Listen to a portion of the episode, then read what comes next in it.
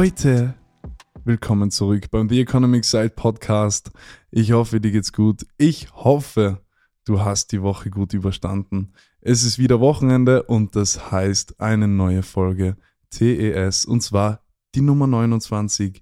Heute geht es um ein abstraktes Thema. Ja, wir wollen ja hier in dem Podcast über Sachen sprechen, die man nicht so oft hört. Ja, für die Leute, die neu im Podcast sind, wir wollen über Sachen sprechen, die man nicht in der Schule lernt, nicht in den Medien hört und wahrscheinlich auch nicht oft gelesen hat.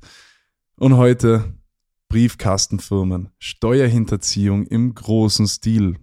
Vielleicht hat man schon mal gehört, oder ganz sicher habt ihr schon mal gehört, die Big Player, die großen Konzerne, die großen Fische im Teich, ja, die können Steuern hinterziehen, beziehungsweise die tun sich sehr viel einfacher Steuern zu hinterziehen, im Gegensatz zum kleinen Mann. Und natürlich möchte ich hier ganz am Anfang sagen, Steuerhinterziehung ist kein Delikt, das sich in irgendeiner Art und Weise rechtfertigen lässt. Und Steuerhinterziehung ist natürlich eine Straftat und sollte nie, nie, nie begangen werden. Trotzdem sind wir ein Informationspodcast und wir wollen ja über Sachen sprechen, über die man vielleicht nicht so oft was gehört hat. Und deswegen heute Steuerhinterziehung. Ja, wie eine Steuerhinterziehung ausschauen könnte, das könnte vielleicht ein Verkauf oder ein Ausschank in irgendeiner Gastronomie sein und du bekommst keine Rechnung dafür und es wird einfach schwarz gezahlt. Ja, das ist ziemlich offensichtlich. Das ist Steuerhinterziehung. Das ist aber nicht das interessante Thema. Wir wollen wissen, wie machen das die Firmen oder wie haben das die Firmen vielleicht schon mal im großen Stile gemacht. Das ist natürlich ein Thema, ähm, das lässt sich jetzt vielleicht anhand irgendeines Beispiels etwas banal erklären. Ich möchte aber gleich sagen, ich weiß nicht natürlich, wie das tatsächlich dann im Endeffekt in der Praxis aussieht. Das wissen die wenigsten Leute, denn wenn es denn so einfach wäre zum Erklären, dann nachher, ja, dann würde man die Leute ja auch viel einfacher in Handschellen legen können. Versteht ihr, was ich meine? Es ist natürlich nicht so einfach und es ist überhaupt nicht einfach nachzuvollziehen, wie das Ganze dann tatsächlich vonstatten geht. Denn ihr müsst euch denken, da ist ja auch die Finanzpolizei dahinter. Ja, also da hocken sich sehr, sehr, sehr viele schlaue Köpfe zusammen, um irgendwie nachvollziehen zu können oder beweisen zu können, dass hier und da tatsächlich eine Steuerhinterziehung stattgefunden hat.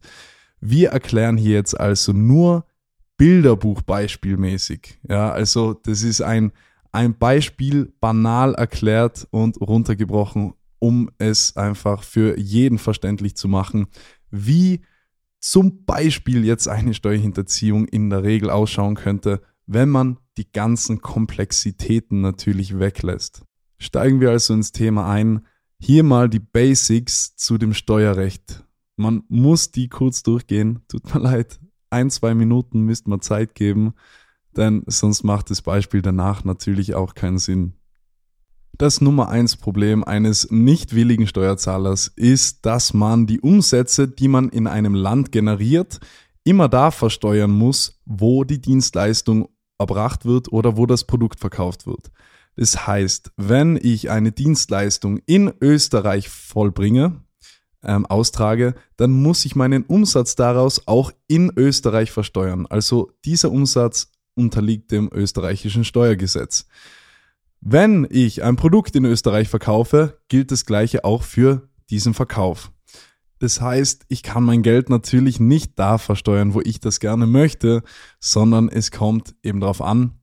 Also für Einkünfte gilt es normalerweise so, dein Hauptwohnsitz bestimmt deine Steuerregelung. Das heißt, wenn du über sechs Monate lang in einem Land wohnst, also den überwiegenden Teil des Jahres in einem Land verbringst, dann musst du da die Steuern abgeben für deine Einkünfte.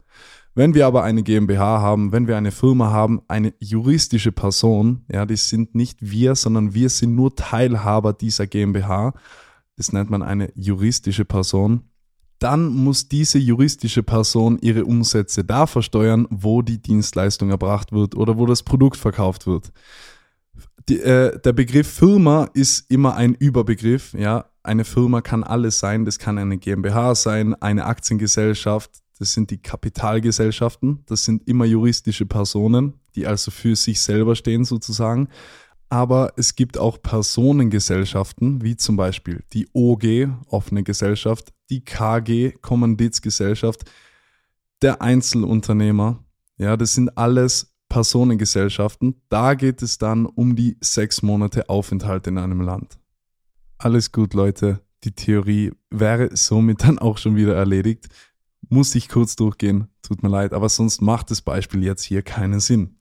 So, das heißt, das Ziel eines Steuerhinterziehers, eines kriminellen Steuerhinterziehers ist es, das Geld irgendwie aus dem Land rauszuschaffen, ohne dabei irgendwie viel Aufsehen zu erregen und dann das Geld in einem anderen Land zu versteuern.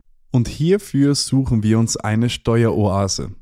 Eine Steueroase wäre zum Beispiel Panama oder die Cayman Islands oder diese britische Jungferninsel. Es sind alles so dubiose Orte und viele davon kennen wir aber auch, also Panama und Cayman Islands, ziemlich bekannt, aber auch die Vereinigten Emirate zum Beispiel sind sehr, sehr ähm, beliebte Auswanderungsorte, wofür Unternehmer auch ihr Land verlassen und da ihr Leben bestreiten, weil sie da eben viel weniger Steuern zahlen. So, wir wollen jetzt aber nicht auswandern, wir wollen in unserem Land bleiben und trotzdem keine Steuern zahlen. Ja, genau, also der kriminelle Weg.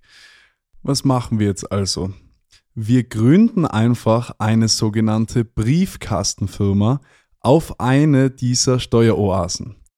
Wir gründen jetzt also die Briefkasten GmbH. Perfekt, der Name ist unauffällig und darauf wird niemand kommen.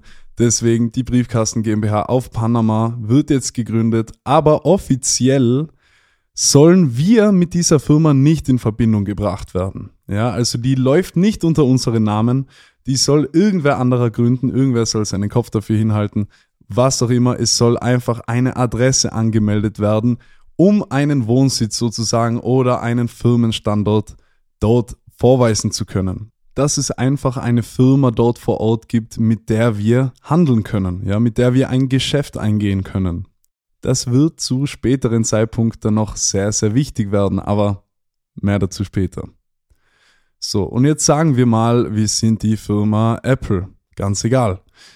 Was könnten wir jetzt mit dieser Briefkastenfirma machen? Und zwar wissen wir, dass auf Panama und auf Cayman Islands die Steuersätze gegen Null gehen. Spielt jetzt auch keine Rolle, wie viel die Steuersätze genau sind. Tut mir leid, ich suche die jetzt nicht extra raus, weil es nicht relevant ist. Das kann man googeln. Jedenfalls sind die Steuersätze dort viel, viel, viel kleiner, als sie in Amerika sind oder in Europa oder in Deutschland, Österreich. Ganz egal. So, wir gehen jetzt in der Regel, also in der Praxis, wird es dann so passieren, dass Apple, wir sind jetzt Apple, wir gehen jetzt Geschäfte mit 50 anderen Firmen ein, bevor wir überhaupt das Geld jetzt wirklich nach Panama runterbringen.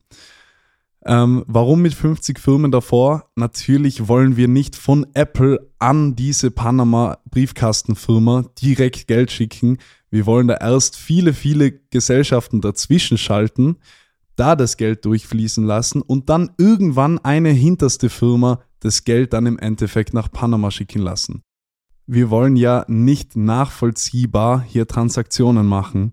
Wir wollen ja das Ganze so verschleiert wie möglich und so komplex wie möglich auch machen. Denn desto mehr Firmen da involviert sind, desto schwieriger ist es für eine Finanzpolizei und für, äh, für die Steuerfahndung, da einen Täter zu finden. Eh klar. Nachdem diese Summen nun durch viele, viele Firmen geflossen sind, kommt irgendwann der Punkt, an dem das Geld dann tatsächlich das Land verlässt und nach Panama an diese Briefkastenfirma geht. Wie kann das nun geschehen oder wie kann das gerechtfertigt oder unauffällig geschehen? Und zwar, diese Briefkastenfirma muss an die Firma X, die das Geld versendet, irgendeine Dienstleistung verkaufen. Ein Produkt wäre eher schwierig, denn das ist relativ einfach zum Nachvollziehen. Es muss ja wo produziert werden und verschickt werden und so weiter. Besser ist eine Dienstleistung, sei es eine Beratung oder ein Online-Seminar oder ja, was auch immer. Leute, Bilderbuchbeispiel, ja, ihr versteht schon, was ich meine. Es wird einfach irgendwas verkauft, das in Rechnung gestellt werden kann. Und natürlich sollte das vielleicht irgendwas sein, was nicht physisch ist, ja, weil es dann eben in der Regel viel leichter zum Nachvollziehen ist. Diese Briefkastenfirma stellt nun eine Rechnung über 100.000 Euro an die steuerhinterziehende Firma in Amerika und diese steuerhinterziehende Firma zahlt nun diese 100.000 Euro an diese Briefkastenfirma, weil sie ihnen vielleicht eine Beratung verkauft haben. So, jetzt ist der Geschäftsfall passiert. Ja, er ist geschehen. Das Geld geht von A, also von Amerika, die Steuerhinterzieherfirma, an die Briefkastenfirma, die aber auch uns gehört, die eine Beratung an uns selber quasi verkauft hat. So ist dann die Summe 100.000 Euro, Beispiel, an die Briefkastenfirma gegangen. Und wo werden nun diese Umsätze versteuert? Natürlich in Panama, wo wir verdammt wenig Steuern zahlen. Ja, bei dieser Briefkastenfirma GmbH, die diesen unauffälligen Namen hat. Ihr wisst schon. Und so ist es geschehen. Punkt aus. Fertig. Das, das ist eben, wie gesagt, sehr simpel erklärt, aber so ist ein Grund, so ist der Grundgedanke einer Steuerhinterziehung. Umsätze aus unserem Heimatland sozusagen in ein niedrig besteuertes Land umschichten. Und dort wird es dann versteuert. Mit dem zugrunde liegenden Steuersatz von Panama vielleicht oder von den Cayman Islands.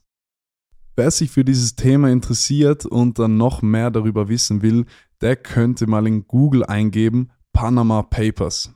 ja, Panama Papers klingt schon so kriminell, ist es auch. Das ist ein Datenleck gewesen. Und zwar ein Datenleck der Firma Mossack Fonseca. Ich hoffe, ich spreche das richtig aus. Diese Firma half bei der Gründung von über 300.000 Briefkastenfirmen in über 21 Steueroasen. Allein in den Panama Papers wurden 11,5 Millionen Dokumente veröffentlicht, also durch dieses Datenleck. Und da sind über 214.000 dieser 300.000 Briefkastenfirmen erwähnt worden. Ja, das, das, ey, da geht's um, Leute, da geht's um Steuerhinterziehung. Diese Zahl kann man sich nicht vorstellen. Da, da werden Firmen genannt, die kennt ihr alle. Ja, da, da geht's um Gucci, die FIFA, Wladimir Putin höchstpersönlich, Ölscheichs. Ich sag's euch, da geht's um Firmen, die weltweit bekannt sind. Alle, alle Big Players sind da irgendwie in irgendeiner Art und Weise ähm, drin verwickelt gewesen. Und ja, also extrem, extrem interessant. Wirklich, wer sich für das interessiert, da gibt's auch Dokumentationen drüber, eh klar.